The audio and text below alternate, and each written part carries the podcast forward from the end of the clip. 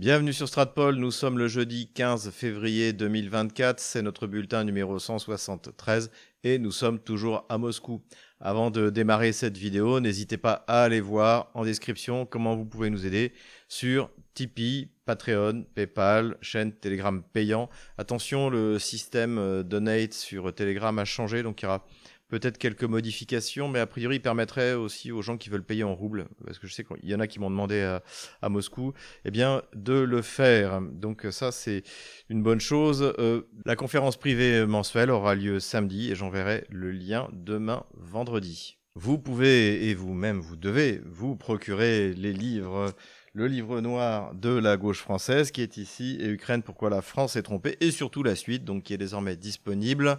Donc le bouquin est bien parti puisque j'en ai déjà vendu 917 donc c'est en 10 jours depuis euh, le lancement donc euh, la, semaine dernière. Donc euh, encore une fois vous pouvez l'acheter soit directement sur thebookedition.com mais privilégiez la librairie en bas de chez vous. Alors félicitations à la librairie Vincent qui a été le premier à l'acquérir. Et notamment l'acheter en librairie, ça vous permet aussi d'éviter de payer euh, les frais de transport qui euh, sont assez euh, importants du côté de The Book Edition.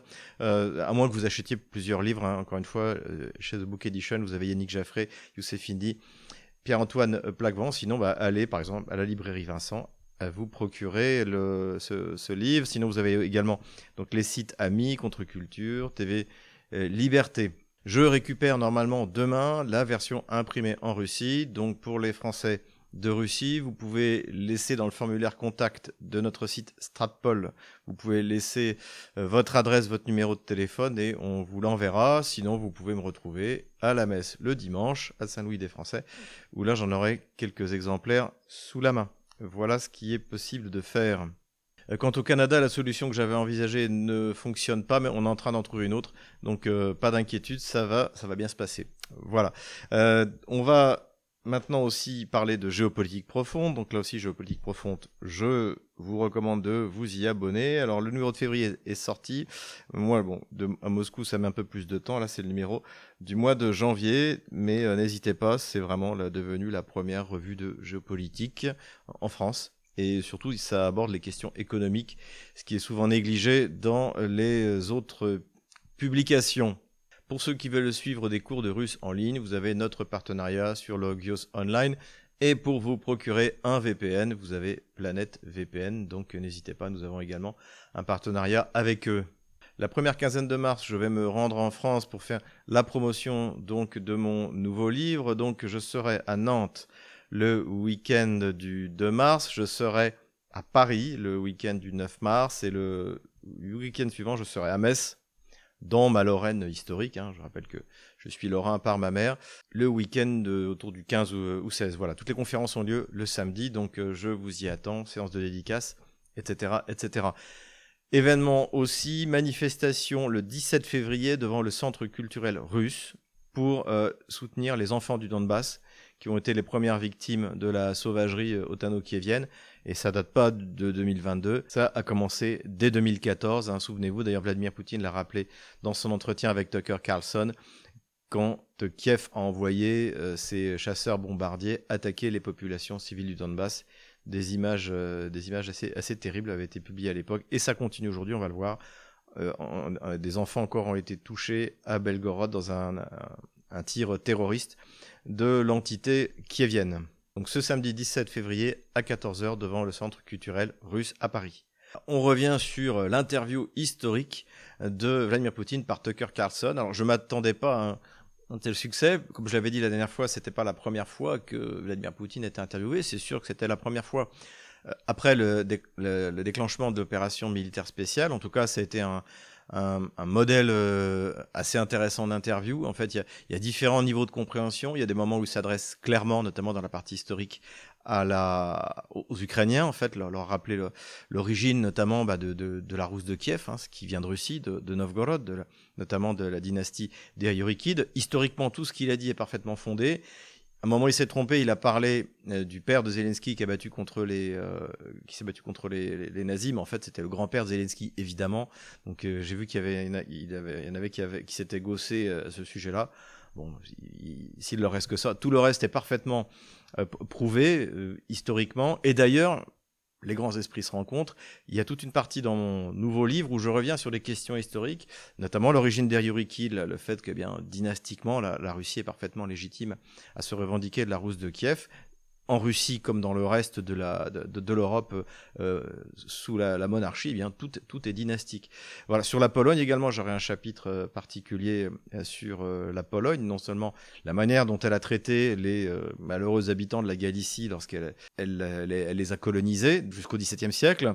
Et puis le rôle que les Polonais ont tenu dans la révolution bolchevique, la compromission des élites polonaises de l'entre-deux-guerres avec l'Allemagne nazie, hein, le pacte de 1934, le partage de la Tchécoslovaquie avec le Troisième Reich, donc les responsabilités de Joseph Piłsudski, de Beck, donc qui était le ministre des Affaires étrangères, etc. Tout ça, j'y reviendrai. Donc historiquement, toutes les sources de ce que dit Vladimir Poutine, vous les trouverez notamment dans mon ouvrage, donc euh, surtout ne vous en privez pas.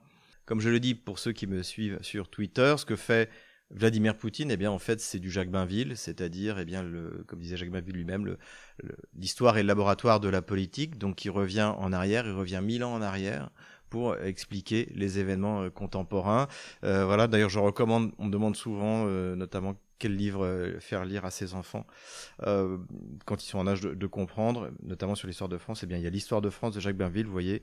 Même en Russie, je l'ai emmené avec moi, j'en ai, j'en ai plein de, plein de versions. Celle-là, c'est texto collection dirigée par Jean-Claude Zilberstein. Donc, oui, euh, il y en a pour tous les goûts. Voilà. Et donc, euh, c'est une très bonne lecture. Et c'est ce que fait donc Vladimir Poutine. Et ce qui est intéressant, c'est que donc il s'adresse, comme je l'ai dit, il y a différents niveaux de, d'interprétation du discours de Vladimir Poutine dans sa globalité, dans ses particularités. Et ce qui était important, c'est qu'il s'adresse en France la euh, le niveau de connaissance historique est extrêmement bas. Euh, je pense que Jean-Luc Mélenchon, Marine Le Pen croient que l'histoire de France commence en 1789 et qu'avant on se mangeait entre nous. Euh, pour euh, Jordan Bardella, Emmanuel Macron, ça doit commencer en mai 68, j'imagine. Et là, en fait, vous avez tout d'un coup un Vladimir Poutine qui, bah, comme avant, comme on faisait avant, quand on avait des, des chefs d'État érudits et qui pouvaient même être de gauche, même être de gauche. Dans la Troisième République, vous voyez des gens comme Jaurès, comme Laval, quelqu'un que j'aime pas, mais que c'était des, gens d'une euh, d'une grande érudition. Et aujourd'hui, c'est plus le cas du tout. On, va le voir. Donc, euh, c'est intéressant que Vladimir Poutine essaie euh, d'éduquer, d'instruire euh, ces, ces, classes dirigeantes qui sont euh, désormais intellectuellement déficientes. Donc, vraiment un moment extrêmement important de sciences politiques. Je vous invite à regarder. Je ne veux pas commenter deux heures d'interview, mais je vous invite à le regarder. On a mis délibérément sur notre chaîne Odyssée la vidéo doublée donc de l'interview de Vladimir Poutine par Tucker Carlson. Ce qui est intéressant aussi, c'est Tucker Carlson lui-même, le phénomène Tucker Carlson. D'ailleurs, je vais revenir sur, ce, sur, cette, sur cette émission et sur Tucker Carlson dans l'émission, euh, la prochaine émission, ici Moscou. Donc, pas celle qui va sortir ce dimanche, mais le dimanche d'après, parce que c'est quelque chose qui est important. Et surtout, Tucker Carlson s'est promené dans Moscou. Et il est allé dans les centres commerciaux, il est allé chez Auchan, euh, il est allé euh, dans le McDo euh, russe, il a, il a parlé aux gens, c'est vraiment quelqu'un visiblement de, de, très ouvert, très sympathique. Et ensuite, il s'est rendu donc euh, à Dubaï pour le forum du Moyen-Orient. Et là, il est revenu sur sa visite en Russie et il a dit quelque chose que votre serviteur vous répète en permanence, c'est-à-dire que Moscou est une ville magnifique, avec une qualité de service euh, extraordinaire, comme Singapour, comme les, d'ailleurs, euh, les, grandes villes, euh, les grandes villes d'Asie, et que c'est, c'est mieux, plus confortable, plus propre, plus sécurisé que toutes les grandes villes américaines. Et il a également ajouté que il aimait beaucoup New York et Paris, mais que c'était des villes sales. Voilà. Donc évidemment que Paris est devenu une grande poubelle socialiste. Donc on va voir ce que ça va donner pendant les Jeux Olympiques, mais il y a de quoi s'inquiéter. Donc c'était aussi intéressant d'avoir euh, d'avoir un, regard donc extérieur. C'était la première fois que Tucker Carlson venait en, en Russie. Ce qui est intéressant, c'est qu'il l'a dit également à cette conférence, c'est que son père était venu en Russie. Et a priori, je pense que d'après ce que j'ai compris, notamment les allusions de Vladimir Poutine à la CIA, c'est que le père de Tucker Carlson devait euh, travailler euh, pour la CIA. Et donc, il cite son père en disant mon, père est allé là, il y avait à peine l'électricité à Moscou. Oui, mais la Russie a bien changé ces 30, ces 30 dernières années. Ce qu'on refusait de voir, évidemment, la classe, ce qu'a refusé de voir, évidemment, la classe dirigeante française. Donc, chers amis français, venez visiter Moscou, la ville lumière. Mais rentrons maintenant dans le dur, dans le dur économique. Et la première information, eh c'est une déclaration qu'a fait euh, Michoustine, donc le Premier ministre euh, russe, devant le Parlement russe, où il a déclaré que en 2024, la Russie aurait achevé son virage économique. Eh bien, qu'est-ce que ça veut dire? Ça veut dire son virage économique vers l'Asie. Donc ce mouvement qui était déjà en route, évidemment, bien avant la début de l'opération militaire spéciale, s'est accéléré. Encore une fois, l'opération militaire spéciale, la guerre en Ukraine contre l'OTAN, est un accélérateur de l'histoire. Et donc, eh bien, en, trois ans, en fait, en trois ans, la Russie a fait ce virage. Donc, on peut s'attendre à ce que ces matières premières soient dirigées en priorité vers l'Asie et que ses principaux partenaires commerciaux deviennent euh, la Chine, mais on verra sans doute d'ailleurs à terme, le Japon, la Corée euh, du Sud, la Corée du Nord, bien sûr. Il y a beaucoup de choses qui sont en train de se mettre en place, l'Indonésie, tous ces pays dont on a déjà souvent parlé. Donc l'histoire est en marche et l'Asie est le nouveau continent. Pour ceux qui s'imaginent que les Russes veulent euh, contrôler euh, l'Europe, mettre la main sur l'Europe ou sur le tiers-monde est européen, des, des Pays-Bas, de la Pologne, de la Roumanie et de la Bulgarie, ils se trompent complètement. La Russie, économiquement, a fait son virage. Et avant qu'elle revienne du côté européen, il faudra attendre évidemment longtemps. Et d'ailleurs, ça tombe bien, puisque le journal américain Bloomberg a annoncé que euh, le temps de l'Allemagne comme superpuissance industrielle était compté, euh, que c'était la fin. Et évidemment, les deux raisons qui sont données, c'est que, un, maintenant, bah, la Chine produit ce qu'elle avait coutume d'acheter à l'Allemagne, et que deux, c'est l'énergie russe, qui maintenant qu'elle a disparu, eh bien, a fait perdre la compétitivité aux entreprises allemandes. Alors, à mon avis, beaucoup d'entreprises allemandes vont, continuer à fonctionner, à exporter, mais en revanche, elles vont déménager. Et c'était le but de guerre, à mon avis, principal de Washington, c'était de forcer l'industrie européenne à déménager aux États-Unis. C'est en cours, on en a déjà souvent parlé, et elle va sans doute aussi déménager euh, en Chine. Et on ne peut pas exclure que lorsque ce sera redevenu possible, les entreprises allemandes viennent s'installer en Russie, puisque, à mon avis, là où l'énergie sera le moins chère au monde avec une qualité de service euh, exceptionnelle, ce sera la Russie. À suivre donc, en tout cas, c'est pas Stratpol qui le dit, c'est pas un agent du Kremlin, c'est Bloomberg. Ajoutons qu'en 2023, grâce au marché russe, quitté euh, l'Allemagne, la France, euh, etc., eh bien, la Chine est devenue le premier exportateur mondial de voitures. Voilà, félicitations encore. Bruno Le Maire est vraiment un génie les sanctions contre la Russie, la destruction de Nord Stream par Washington n'ont pas empêché la France d'augmenter ses approvisionnements en gaz euh, liquéfié russe de 41%. Les chiffres sont tombés. Là aussi, ça montre encore une fois que Bruno Le Maire est un génie, c'est-à-dire que en coupant notre lien commercial avec la Russie, eh bien, tout ce qu'on va faire, c'est augmenter le déficit commercial avec la Russie et pour autant, on continue à acheter du gaz russe, simplement on l'achète 4 fois plus cher. Donc comme en 2014, nous avons mis des sanctions sur ce que nous vendions, et tandis que nous sommes obligés de continuer à acheter à la Russie ce que nous lui achetions jusqu'à présent. Bravo encore une fois à Bruno Le Maire, à Emmanuel Macron, vous êtes des génies.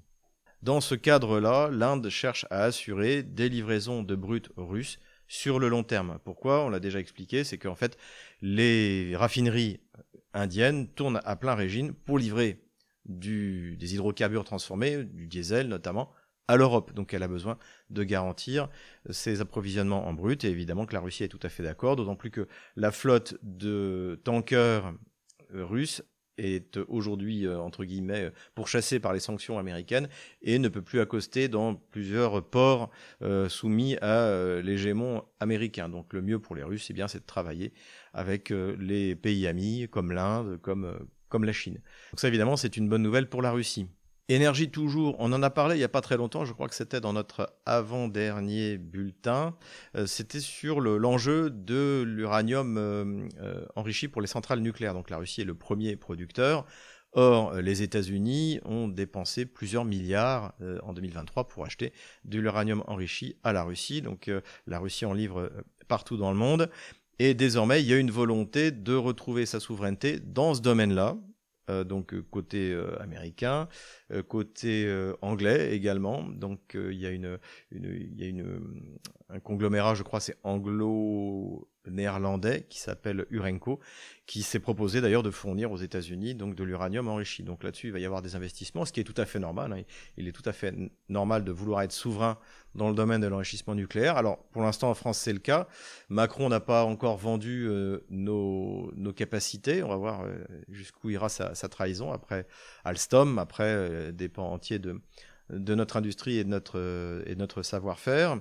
Pour les Russes, c'est pas vraiment un problème puisque les Russes sont en train de construire des centrales nucléaires partout dans le monde, à commencer par la Turquie où d'ailleurs s'est rendu le patron de euh, Rosatom, donc la compagnie russe, Alexei Likachev, pour voir où en est la, la, construction des réacteurs nucléaires en Turquie. Je rappelle que la Russie construit en Égypte, je crois qu'il y a des projets en Algérie.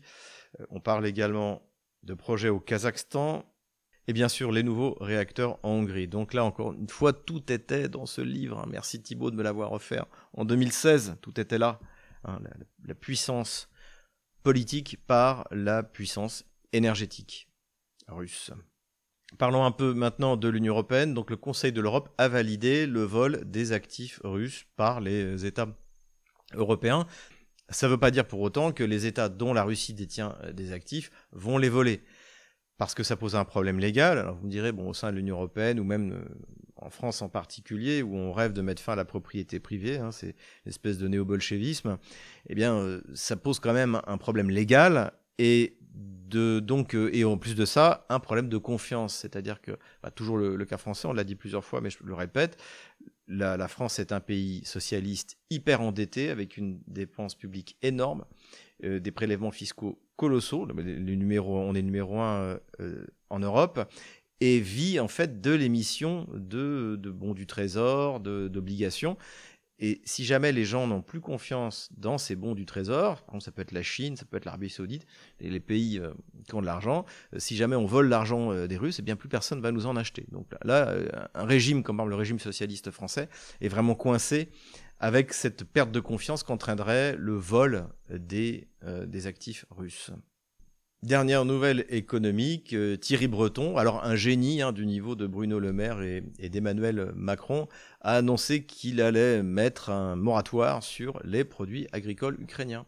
Et oui, le, mur de la réalité a encore été percuté par euh, l'Union européenne parce que euh, effectivement euh, tout ce qui arrive d'Ukraine arrive à des coûts extrêmement bas. En plus, il n'y a aucun contrôle sanitaire.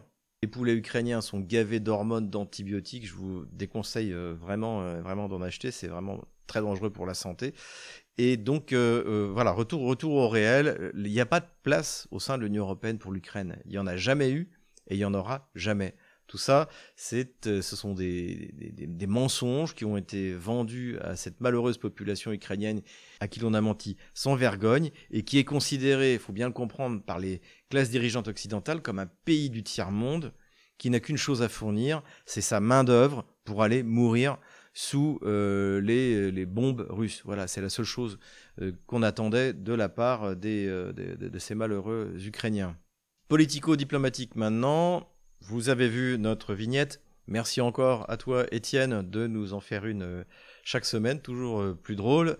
Le monde selon Jordi. Alors Jordi, évidemment, vous l'avez compris, c'est Jordan Bardella qui nous a fait une belle sortie. C'était sur euh, France Info, France Inter, je sais plus, peu importe. Et écoutons ce qu'il disait. Quand il dit, par exemple, qu'il n'a aucune intention d'envahir la Pologne ou la Lettonie, Vladimir Poutine, est-ce que vous lui faites confiance? Permettez-moi d'en douter. Euh, permettez-moi d'en douter. Il est clair que, euh, d'ailleurs, nous avons été les premiers à le dire et à condamner l'agression de, l'Ukraine par, la Russie, que euh, les ambitions de Vladimir Poutine, en tout cas dans la région, étaient extrêmement incertaines euh, et qu'il était parfaitement possible que euh, l'Ukraine ne soit que ne soit qu'un, qu'une, que l'étape numéro une. Que la France prenne l'initiative d'une grande conférence internationale pour la paix avec euh, d'abord dans son rôle historique et sa volonté de mettre autour de la table l'ensemble des puissances. A... Et précisément, nous devons faire comprendre à Vladimir Poutine que euh, euh, euh, il ne peut y avoir de paix sans le retrait des troupes russes euh, de, Donc là, il démontre qu'en fait, il ne connaît pas le sujet, donc il ferait mieux de se taire. Donc il n'a pas écouté l'interview, donc c'est pas la peine de faire un commentaire. Ensuite, il dit que la paix passera par le retrait de l'armée russe. Il faudrait peut-être qu'il aille jeter un, coup d'œil sur la carte des opérations militaires pour voir où se trouve l'armée russe.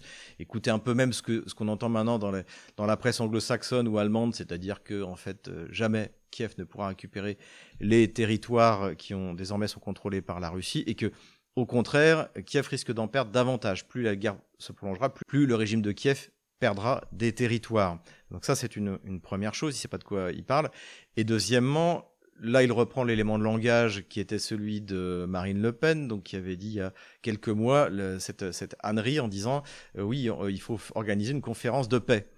Alors, euh, pour organiser une conférence de paix à Paris, à Versailles, et j'étais le premier, je l'avais dit d'ailleurs à mes amis du Rassemblement national, euh, à l'époque, je leur avais dit proposer une conférence de paix. Pour organiser une conférence de paix à Paris ou à Versailles, il y a deux possibilités. Il n'y en a que deux. Soit vous gagnez la guerre, c'est ce qui s'est passé en 1918, donc traité de Versailles en 1919, puisque bah, le, perdant n'a pas le choix, on, l'invite à Versailles, et c'est là qu'il signe le traité. Soit, eh bien, vous êtes neutre. Par exemple, en 1954, à la fin de la guerre d'Indochine, donc entre la France et le Viet Minh, l'accord a été signé à Genève, parce que Genève n'avait pris parti ni pour le Viet Minh, ni pour la France, n'avait pas livré d'armes ni au Viet Minh, ni à la France, ni mis de sanctions. Donc c'est pour ça que le traité a été signé à Genève. Et en revanche, en 1973, le traité de paix entre le Viet Cong et le Vietnam Nord et les États-Unis a été signé à Paris. Parce que, et ça c'était grâce à l'excellente prise de position du, général de Gaulle, la France n'avait pris parti ni pour Washington, ni pour le Viet Cong, et n'avait livré d'armes ni au Viet Cong, ni à Washington, et n'avait mis de sanctions contre personne. C'est comme ça que ça se passe, euh, monsieur Bardella. C'est comme ça que ça se passe, Jordi. Donc encore une fois, il est temps que les dirigeants du Rassemblement national sortent du monde imaginaire dans lequel ils vivent, qu'ils s'occupent des intérêts de la France et pas ceux de Washington et qu'ils cessent de répéter bêtement, sans les comprendre, les éléments de langage qui sont fournis par l'ambassade des États-Unis à Paris. Merci de faire un effort dans ce cas. il n'y a pas que Jordi qui ne sait pas de quoi il parle, on a eu aussi un bon exemple avec euh, notre nouveau ministre des Affaires étrangères, l'analphabète euh, séjourné, qui a pris la parole devant le Parlement français pour nous expliquer ceci.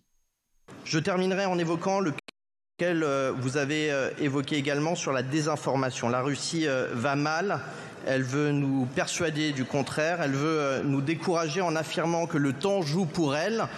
C'est faux, ces élites fuient, ces investissements s'effondrent et nos économies européennes sont beaucoup plus puissantes. Là aussi, tissu d'ânerie, c'est pas la Russie qui essaie de nous faire croire qu'elle va bien, c'est le FMI, c'est la presse anglo-saxonne, y compris celle particulièrement hostiles à la Russie, comme le Telegraph, comme euh, Bloomberg, comme le New York Times, comme le Washington Post, comme le Wall Street Journal, etc., etc. C'est là-dedans qu'on trouve les informations économiques, parce qu'évidemment, ces informations-là ne sont pas présentes dans la presse française que vous subventionnez. C'est pour ça qu'ils n'ont pas le droit d'en parler. Donc, faut arrêter de raconter n'importe quoi. La Russie, de toute manière, encore une fois, se moque désormais de ce que pense l'Europe d'elle. Vladimir Poutine, c'était clair dans le dans le l'interview de Tucker Carlson. Je ne sais même pas si si Vladimir Poutine a parlé une seule fois de la France et d'Emmanuel Macron. Il a parlé de Scholz et de de Merkel, de l'Allemagne, mais il a, il a même pas parlé de nous. Donc euh, il est temps il est temps d'atterrir et puis de commencer peut-être à travailler un peu les questions économiques. Alors c'est compliqué. Euh, quand on a eu du mal à voir son BEPC, mais il va quand même falloir faire un effort cette fois-là, euh, mon petit séjourné. Puisqu'on parle des agents de Washington qui sont mis en place à la tête des États européens pour les emmener tout droit à la catastrophe, eh bien la Finlande vient d'élire son nouveau président. Alors le, président en Finlande n'a pas, beaucoup de pouvoir. De toute manière, il y avait en gros aucun, aucune différence en ce qui concerne la relation avec la Russie. Vous avez d'un côté un écologiste, et de l'autre côté, ce qu'ils appellent un conservateur. Donc, celui qui a gagné s'appelle Alexander Stubb, je crois. Et donc, sa biographie est intéressante d'ailleurs, parce qu'en fait, on s'aperçoit que c'est un Soros boy. Il est passé par London School of Economics. Donc là, je vous renvoie aux travaux de notre ami Pierre-Antoine Plaquevent sur Soros et la société ouverte. Donc, c'est un, pur produit de, de, en fait, de ces élites qui sont mises en place par Washington en Europe. Donc il n'y a rien de bon à attendre entre la relation Finlande-Russie. Je vous renvoie la vidéo qu'on avait fait d'ailleurs pour, euh, euh, Russia Today dans l'échiquier mondial, hein, n'hésitez pas. Ce serait intéressant de, creuser la question pourquoi est-ce que Washington met dans un pays qui n'a pas vraiment de taille critique comme euh, l'un Finlande, un personnage qui lui est totalement dévoué, mais tout de même brillant, et pourquoi nous, on a des, des médiocres, euh, non seulement au sein du gouvernement français, hein, Attal, Séjourné, euh, Macron en tête, mais également à la tête des partis politiques dits d'opposition. En fait, c'est un, océan de médiocrité. Mais c'est pas tout le cas quand on regarde un peu ce qui est mis en place dans, dans, dans les petits pays d'Europe de l'Est notamment. Il y a des gens quand même beaucoup plus, beaucoup plus compétents et brillant. Ce serait intéressant. Sans doute une volonté de nous humilier encore plus. Hein. Évidemment que Attal, euh, journées, c'est l'humiliation absolue devant le monde entier. Politique française, Emmanuel Macron a annulé son voyage prévu à Kiev pour signer un partenariat de sécurité avec Kiev. Bon, en fait, c'est un papier qui ne veut rien dire. C'est tout simplement, euh, comme euh, il est évident maintenant que Kiev ne rentrera pas dans l'OTAN, il faut donner le change pour essayer de sauver Zelensky vis-à-vis de son opinion publique qui n'apprécie pas du tout le limogeage donc du chef d'état-major de l'armée ukrainienne, le général Zaloujny. Pourquoi est-ce qu'Emmanuel Macron a annulé son voyage euh, à Kiev? Euh, Personnellement, je ne sais pas. La première réponse qui me viendrait à l'esprit, qui est un peu méchante, bah, c'est un bourgeois de gauche, donc il a peur, donc il n'y est pas allé. Et de toute manière, c'est Zelensky qui va venir en France, euh, c'est prévu le 16 février, c'est-à-dire demain, c'est Zelensky qui va venir en France pour signer ce papier qui ne lui servira absolument à rien. Le candidat à la présidence américaine, Donald Trump, et d'ailleurs futur président, à moins que les élections soient truquées comme il y a quatre ans, euh, a déclaré que s'il revenait au pouvoir, soit les pays euh, européens de l'OTAN se passaient à la caisse, euh, soit les États-Unis non seulement ne les protégeraient pas, mais inciteraient même les Russes euh, à, les attaquer. Donc ça c'est du Trump. Hein. Encore une fois, euh, c'est un, développeur, donc euh, bah, il, met, la pression sur ses futurs clients. Mais ce qui, est intéressant aussi, c'est l'approche mafieuse. Parce qu'en fait, quand vous avez quelqu'un qui débarque dans votre boutique et qui vous propose une protection payante contre une menace qui n'existe pas, ça s'appelle la mafia en fait. Et ce qui est intéressant, c'est que c'est exactement ça l'OTAN. C'est-à-dire que le, les, les, pays membres de l'OTAN ne risquent rien. Je l'ai déjà dit tout à l'heure, je l'ai dit souvent, je le répéterai encore souvent. La Russie n'est pas intéressée par le tiers-monde est-européen. Elle a mieux à faire. Elle est en train de développer des relations commerciales très bénéfiques avec l'Asie. Donc en fait, elle se contrefiche de ce qui se passe de l'autre côté de ses frontières. En revanche, faut pas toucher au peuple russe en Ukraine. Ça, c'est clair. C'est dommage que, évidemment, Emmanuel Macron et Angela Merkel ne l'aient pas compris. Donc évidemment, grosse émotion euh, tout de même au sein des classes gouvernantes européennes, notamment en France. Mais qu'est-ce que nous allons devenir si nous ne sommes plus des esclaves? Parce que c'est ça en fait dont on parle. Hein. C'est vraiment la, servitude volontaire de chère à la Boétie auquel on a affaire parmi ce, système en fait de domination, cet hégémon américain tel qu'il s'exerce en notamment, je dirais même principalement en France. rien que pour ça, j'aimerais bien que Donald Trump soit élu, voir la, réaction de, ces malheureux hurler de douleur le soir euh, de la présidentielle. Enfin, on verra bien, peu importe. En tout cas, pour l'instant, même si l'administration de Joe Biden pousse euh, l'Union européenne à financer sa guerre contre la Russie en Ukraine, eh bien, du côté euh, nord-américain, il n'y a toujours pas d'argent qui arrive. Donc, le Sénat américain, qui est contrôlé par les démocrates, avait essayé de faire passer par un subterfuge parlementaire une, une loi donc qui, qui permettait donc d'allouer 60 milliards de dollars à l'Ukraine. Mais en fait, ça a été bloqué immédiatement lorsque c'est arrivé à la Chambre basse, à la Chambre euh, des représentants, à commencer par le président de cette Chambre, donc qui est un républicain, Johnson. Donc là, encore raté. Je commence à me dire que mes amis bah, qui connaissent bien la politique américaine mieux que moi avaient raison que finalement l'Ukraine n'obtiendra rien Alors moi, j'étais persuadé que c'est tellement important en fait cette guerre que mène Washington contre Moscou euh, en Ukraine. Je pensais que quoi qu'il arrive, il trouverait une solution. Alors pour l'instant, il trouve des solutions également. En fait, il tape dans les propres stocks de l'armée américaine, mais c'est même un système qui a, qui a ses limites. Mais visiblement, euh, la, la, perspective des élections euh, est quelque chose de plus important. Ce qui est intéressant aussi, c'est que un des russophobes les plus fanatiques, Lindsey Graham, donc qui est un sénateur républicain, a voté contre l'aide à l'Ukraine alors qu'il alors qu'il est allé lui-même rencontrer Zelensky en Ukraine. On va voir ce que ça va donner parce qu'évidemment que l'absence de cette aide américaine va avoir des conséquences significatives sur le front. Euh, elle en a, on peut dire, elle en a déjà. Donc euh, à suivre, sujet très important à suivre. Diplomatique toujours, rapprochement entre le président égyptien euh, Al-Sisi et le président turc Erdogan donc qui se sont rencontrés et ça ça prouve l'importance en fait de, la Palestine, qui est vraiment une cause unificatrice dans le monde musulman. il y a une espèce de, consensus entre chiites, entre sunnites, quel que soit le, pays, quel que soit le, je dirais l'obédience. Euh, visiblement, c'est quelque chose d'extrêmement important. Et dernière nouvelle politique, Vladimir Poutine a donné une interview, donc un journaliste russe, il est revenu sur ce qu'il a dit avec Tucker Carlson, mais surtout il a dit quelque chose qui m'a paru important. Il a dit que les nouvelles générations allemandes ne devait pas porter euh, l'entière responsabilité euh, des crimes de leurs euh, arrière-grands-parents. Voilà. Et ça, c'est extrêmement important parce qu'en fait, la domination mondialiste sur les États européens est fondée sur la culpabilité, sur la Deuxième Guerre mondiale, sur la colonisation, etc. etc.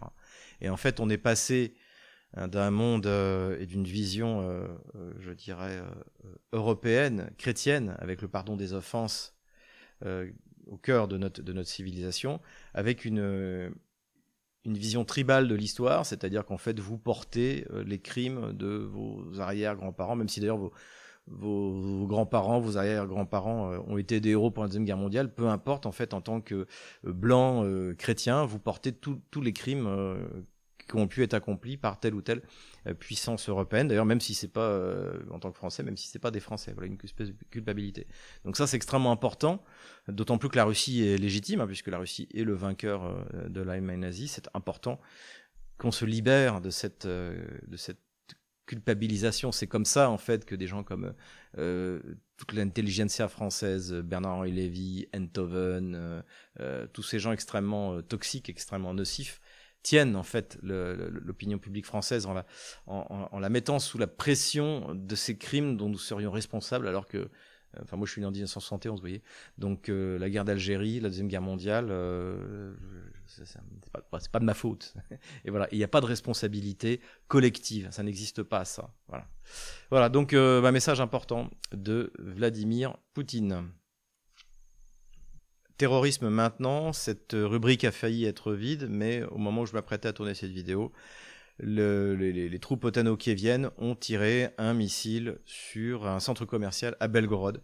Donc j'ai plusieurs euh, morts, a priori encore euh, au moins un enfant a été euh, tué ou blessé.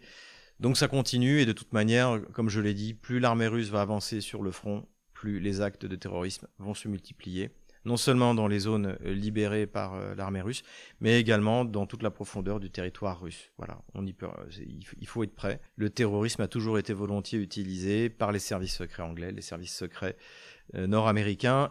Évidemment, cette approche cynique a trouvé un milieu particulièrement favorable au sein du bandérisme, dont le terrorisme en fait est, je dirais même consubstantiel. Armement maintenant, reportage intéressant sur euh, Russia Today, donc qui a été en plus traduit euh, en français pour euh, RT en français sur les chars russes, donc les T-80, alors qu'avec la avec une turbine à gaz, hein, donc un char qui s'est qui s'est révélé d'ailleurs, on en avait parlé il y a, il y a un an, qui s'est révélé au moment du de l'opération militaire spéciale, avec donc la, bah, puissance que donne la turbine à gaz, la, légèreté du tank, en fait un, instrument tout à fait remarquable, surtout dans des, conditions climatiques euh, euh, pas toujours euh, favorables. Et donc à ces chars ont été ajoutés, donc encore une fois j'en avais déjà parlé, ça va être ajouté sur tous les blindés russes, chars, transporteurs d'infanterie, véhicules de combat d'infanterie, des systèmes de brouillage. Et d'après le témoignage donc de ce chef de char russe, eh bien c'est extrêmement efficace, c'est-à-dire que les drones n'arrivent plus à s'approcher du char, ils sont systématiquement brouillés. Donc on va voir à l'usage si ça fonctionne vraiment et si l'OTAN est capable de trouver une, une, solution pour contourner ce, brouillage, ce brouillage électronique, domaine, encore une fois, où les Russes sont les premiers au monde. Armement encore, et cette fois aux États-Unis, où le Pentagone a abandonné encore un projet euh, euh, dans lequel il avait déjà mis 2 milliards euh, de dollars, donc qui était de, remplacer en fait l'Apache, donc l'hélicoptère de combat américain, un bon hélicoptère d'ailleurs, par un, aéronef plus moderne. Alors c'est un projet extrêmement ancien, il y a déjà 30 ans, il devait y avoir le Comanche, bon, qui était annulé. Euh, et là, donc, euh, un projet avait été, euh, avait été élaboré. ça avait commencé dans en 2020, je crois. Puis en 2023, l'année dernière, on avait annoncé que ça, ça, ça avançait bien, avec un nouveau moteur qui devait également remotoriser l'hélicoptère Apache. Et puis là, finalement, on apprend que le projet est annulé. Alors ça a été vendu dans la presse euh, non spécialisée euh, comme le fait que euh, le Pentagone voulait tirer les leçons de l'expérience en Ukraine, etc., etc., et que finalement les drones c'était mieux, blablabla. Donc tout ça c'est de la flûte. Les drones encore une fois ne remplacent ni l'artillerie ni les hélicoptères de combat. Et d'ailleurs quand on regarde la manière dont les Russes ont réduit à néant la contre-offensive euh, otano-kievienne l'été dernier, les hélicoptères de combat ont joué un rôle extrêmement important, notamment avec les missiles anti-chars qui permettaient euh, d'allumer euh, les, chars ukrainiens à 10 km de, la ligne de front.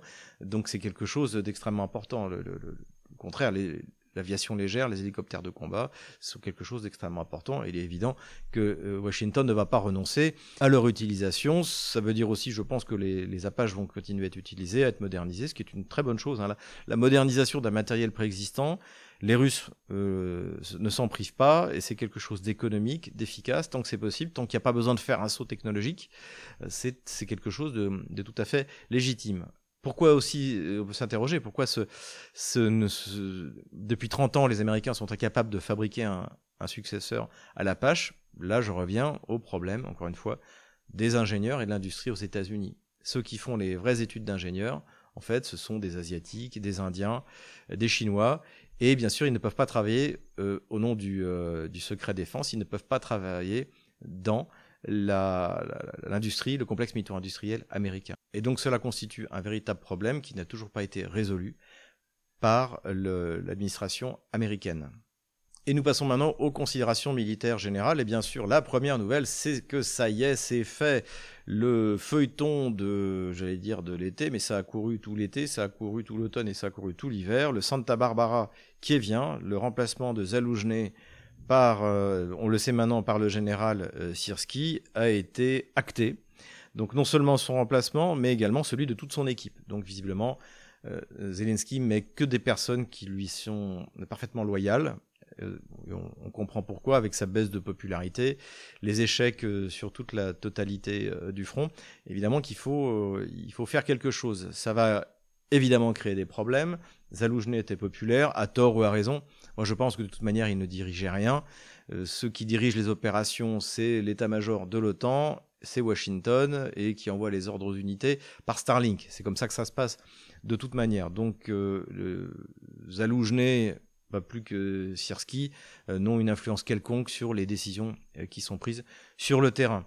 Euh, qui est Sirski? Alors Sirski, c'est un russe, ce qui montre bien une fois de plus eh bien, que c'est une guerre civile qui a été formée euh, à Moscou et qui ensuite eh bien, a choisi euh, de servir l'Ukraine et pour finir de choisir Zelensky. Que va changer la nomination de Sirski sur le terrain? Pas grand-chose.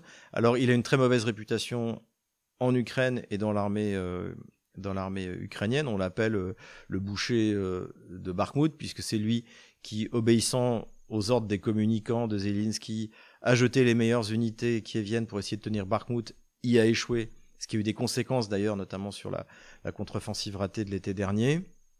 C'est une première chose, donc il est surnommé le boucher de Bakhmut, je l'ai dit. Le général 200, 200 euh, en fait, ce qu'on appelle les 200, c'est les morts. Euh, pourquoi? Ce qu'on va expliquer, c'est qu'en fait, euh, un mort, il faut deux personnes pour le porter un blessé, 3. Donc un 200 c'est un mort et un 300 c'est un blessé. Donc lui en fait, eh bien, il fait, fait que des morts et a priori depuis qu'il est arrivé, ça se passe encore moins bien sur le front d'FDIFK, donc ça va euh, très mal euh, commencer a priori. Nous avons un gamelin cette semaine. Vous avez été nombreux à me l'envoyer. C'est pas la première fois qu'il est gamelin. C'est le gamelin menteur. Il n'y a pas que Ansel qui est un gamelin menteur. Il y a Gamelin Richoux. Donc le général Richoux nous en a sorti une belle. Bah écoutons-le.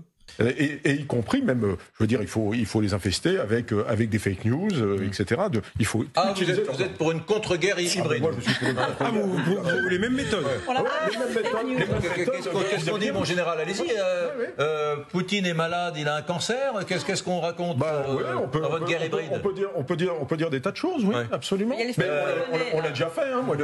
C'est déjà arrivé. Ah, déjà, pas sur pour vous raconter des choses en Afrique. Juste. Alors, il y a deux choses dans cette déclaration ahurissante. Euh, la première chose, c'est que on a l'impression qu'il va, se mettre à mentir seulement maintenant. Non, ça fait deux ans qu'il ment. Alors, soit il ment, soit il est stupide. A souvent un petit peu des deux, mais ce qui est grave, encore une fois, c'est ce que j'ai dit, c'est-à-dire que euh, vous avez quand même l'élite militaire française qui n'a rien compris au plus grand conflit militaire du 21e siècle jusqu'à aujourd'hui c'est ça, ça c'est grave. Et notamment, je voyais la, pétition là qui veut forcer, euh, veut inciter les Français à mettre leurs économies dans des emprunts de guerre pour l'Ukraine. Il y avait le général Desportes, donc Gamelin Desportes, qui, est, a commandé l'école de guerre, Dourakovlev, qui était un des principaux instructeurs de l'école de guerre, et Goya. C'est pour vous dire que je pense que, puisque, encore une fois, nos adversaires aiment les références aux années 30, je pense qu'au niveau de la pensée militaire française, on est au niveau des années 30. C'est vraiment Gamelin. La oui, la deuxième chose, donc, c'est que, euh, en plus, bah, si vous voulez faire de l'intoxication, visiblement c'est ce qu'il veut faire, euh, en fait, vous le dites pas. A priori, vous dites pas, je vais mentir avant de mentir. Donc, euh, voilà. encore une fois, on ne sait pas si Richou est un menteur ou s'il est stupide. Je vous laisse en commentaire me dire si Richou est un menteur ou s'il est stupide. En tout cas, c'est un gamelin. Je l'avais évoqué la dernière fois, je pense que la bataille d'AFDFK finira comme le chaudron de Korzun Cherkassy. Euh, donc, euh, c'est-à-dire que, eh bien, euh, bah, comme Léon de Grelle, ils partiront de ce chaudron, ceux qui peuvent encore partir, une main devant, une main derrière. La Rasputitsa a commencé, on a vu les images qui arrivent, c'est-à-dire que bah, vous voyez les soldats qui s'enfoncent même à pied dans la boue. Euh, je me souviens quand j'étais allé sur la ligne de front il y a un peu plus d'un an, c'était aussi au, un moment où euh, c'était avant le gel, euh, les, soldats qui rentraient de patrouille, ils avaient des, paquets de terre au-dessus de leurs bottes. D'ailleurs, ils ont fini les jolies bottines de forces spéciales. Hein. Ils avaient des grosses bottes de paysans, certaines même des bottes de pêcheurs, parce que en fait, cette boue collante hein, qui est caractéristique de la terre euh, ukrainienne, je vous renvoie au récit sur la Seconde Guerre mondiale, eh bien, limite les mouvements euh, non seulement des véhicules, mais des personnes. Voilà, pour euh, ceux, encore une fois, qui veulent, qui s'intéressent à la bataille de, de Korzun-Cherkassy, d'ailleurs, c'était, c'était à cette époque, c'était, oui, oui, c'était fin janvier, début février 1944, donc c'est, bah, c'est l'anniversaire.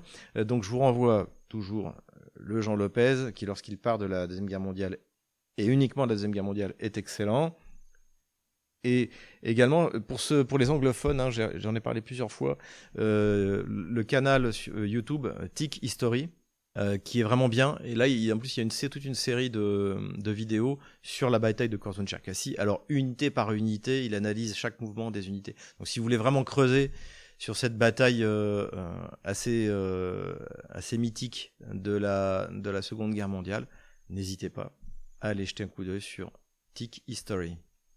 Nous revoilà donc sur la carte militaire et on commence tout de suite par les différentes frappes qui ont eu lieu. Donc d'abord les frappes ukrainiennes.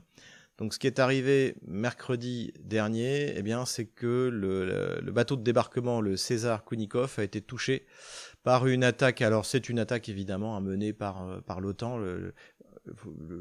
L'armée kievienne est une armée du tiers-monde qui serait incapable de mener ce genre d'attaque. Donc c'était d'ailleurs a priori dirigé à partir d'un d'un drone Reaper euh, américain qui a été observé dans euh, la zone. Euh, est-ce que le bateau a complètement coulé? Qu'est-il venu Qu'est-il advenu de l'équipage? Pour l'instant, on ne le sait pas, mais en tout cas, ce qui est clair, c'est que le bateau a été touché et bien touché. Visiblement, pour l'instant, les Russes n'ont toujours pas trouvé une riposte efficace à ces drones. La question quand même qui se pose, c'est que faisait ce bateau russe, donc ce bateau de débarquement? Un endroit où il est vulnérable. Hein. L'essentiel de la flotte russe aujourd'hui se trouve là. De toute manière, la flotte qui participe au combat en Ukraine, en fait, ce sont les frégates lance-missiles, dont pas une seule n'a été touché par, par l'armée otanienne, sachant que là, comme pour le bateau précédent, en fait, sa destruction n'aura aucun impact, mais absolument aucun impact sur ce qui, sur ce qui se passe sur le front. ce qu'il faut dire aussi, c'est que cette attaque donc contre ce bateau a été également accompagnée d'une attaque massive de missiles de différents types sur toute la Crimée. Beaucoup commencent à évoquer une riposte possible des Russes, non pas sur le théâtre ukrainien, mais sur, euh, mais en mer Rouge, puisque, eh bien, en fait, euh, les Russes euh, pourraient très bien équiper les Yéménites avec des missiles qui leur permettraient de frapper les navires américains efficacement. Pour l'instant, les Yéménites ont tiré des missiles contre les navires anglais et américains, mais à chaque fois, ceux-là ont été interceptés. Évidemment que la technologie russe permettrait de euh, combler cette lacune. Donc euh, c'est quelque chose qui devient, euh, je pense, de plus en plus probable. on va voir, on va voir ce que ça donne. Voilà du côté kievien. Je l'ai dit tout à l'heure, attaque terroriste ici à Belgorod aujourd'hui, le jeudi 15 février. Les Russes, eux, ont frappé. Ils ont frappé sur les arrières, donc à différents endroits. On retiendra frappe sur Kharkov sur un dépôt pétrolier. Alors au début, l'administration de Kharkov essayait de faire croire que c'était une station-service, mais ça brûlait pendant trois jours. Donc effectivement, c'était un dépôt de carburant. Frappe également à Veliki Bourlouk, à cet endroit-là, sur une réunion entre officiers qui s'étaient euh, réunis pour célébrer la nomination. Mal leur a pris, puisqu'ils se sont fait repérer et détruire. Faut surtout ne jamais oublier que dans cette zone, tout ça, c'est la Russie, en fait. Donc les populations sont acquises à la Russie. Elles attendent l'armée russe comme une armée libératrice. Hein. Exactement, il s'était passé la même chose, on se souvient. C'était euh, au nord de Orekhovo, où euh, il y avait une remise de médailles qui s'était terminée en carnage parce que les Russes avaient tiré dessus. Il s'est passé exactement la même chose, en encore plus grave, sur, ce, sur Selidovo, à cet endroit-là. Là, a priori, c'était les renforts qui étaient envoyés par Sirski précisément pour tenir, permettre à Avdiivka de tenir. Et là, ben, ça a complètement raté, euh, puisque les, là aussi sans doute de l'information locale, peut-être de l'observation satellite ou drone, en tout cas les Russes ont tiré. L'efficacité de la frappe a été confirmée par Moïsitchouk, donc un banderis, donc on ne peut pas le remettre en cause, et les estimations vont entre 500 et 1500 hommes, donc c'est énorme.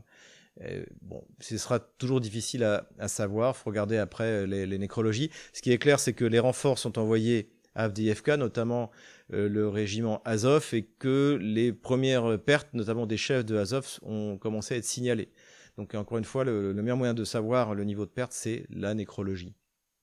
Voilà pour les frappes dans la profondeur.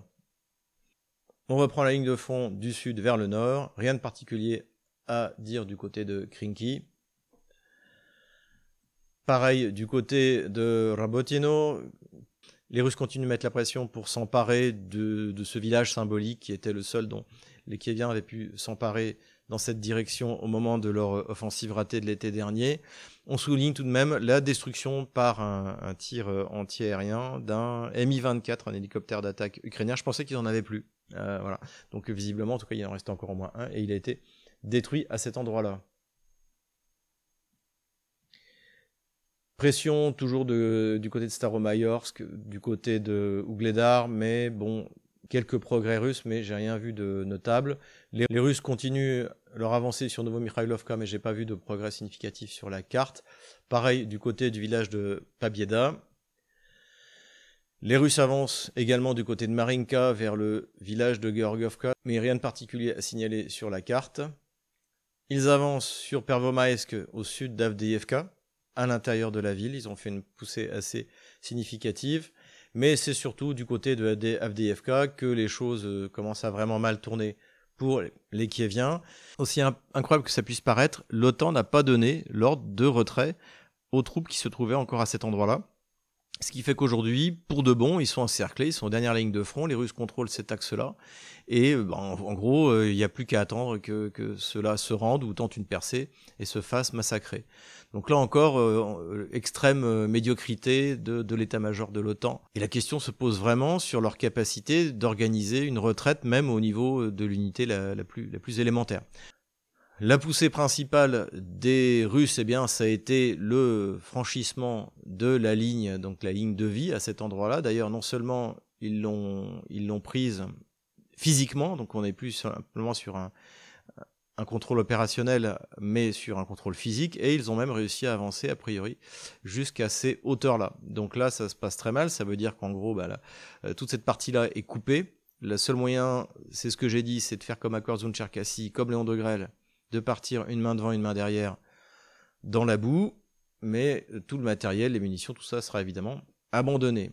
Les Kieviens contrôlent encore la coquerie à cet endroit-là, et là on a une espèce de zone, euh, de zone grise. Donc la situation est très tendue pour Kiev. Si les Russes ont détruit effectivement entre 500 et 1500 hommes à Selidovo, ça veut dire qu'il n'y aura pas de renfort disponible. On va vite de toute manière être fixé. la question aussi se pose de savoir où vont-ils être envoyés directement dans le chaudron ou essayer d'attaquer au nord du côté de euh, à cet endroit-là pour euh, forcer les Russes à retirer des troupes et les envoyer en renfort. À suivre donc. Du côté de Tchassov qui est aussi un objectif prioritaire, ne pas se focaliser uniquement sur AZFK, les Russes avancent sérieusement à la périphérie de la ville, voilà à peu près ici. Et donc la, situation là aussi pour l'OTAN est extrêmement compliquée. Plus au nord, spécialement à Belogorovka, là aussi les Russes sont rentrés dans la, localité. Précisément où, je n'ai pas trouvé, donc je préfère être prudent, je préfère ne pas toucher à ligne de front. Ils auraient aussi avancé le long de la rivière euh, Donetsk au nord, mais là aussi j'attends d'avoir plus de précision. Pareil ici, le front n'a pas trop bougé, les Russes continuent à avancer, à mettre la pression, mais rien d'important du point de vue euh, de la modification de la ligne de front. Sur le front de Kupiansk, les Russes ont légèrement avancé du côté d'Ivanovka à cet endroit-là. Ils continuent à avancer sur Sinkovka à cet endroit-là et a priori sur cet axe-là vers Petropavlovka. À confirmer, donc pour l'instant je ne touche pas à la ligne de front. Voilà, j'enlève la ligne de front de la semaine dernière. Voilà, nous en sommes au 15 février 2024. Voilà, j'espère que cette vidéo vous a plu. N'hésitez pas, et c'est gratuit, à vous inscrire sur tous nos réseaux sociaux, Odyssey, Rumble, Vcontact, Twitter, Telegram. Pour ne rien manquer, procurez-vous Ukraine, pourquoi la Russie a gagné, et bah, l'ouvrage précédent Ukraine, pourquoi la Russie s'est trompée, le livre noir de la gauche française en plus, si vous le voulez. Abonnez-vous encore une fois à Géopolitique Profonde. Les nouvelles économiques sont bonnes, les nouvelles sur terrain sont remarquablement bonnes, donc courage, on les aura.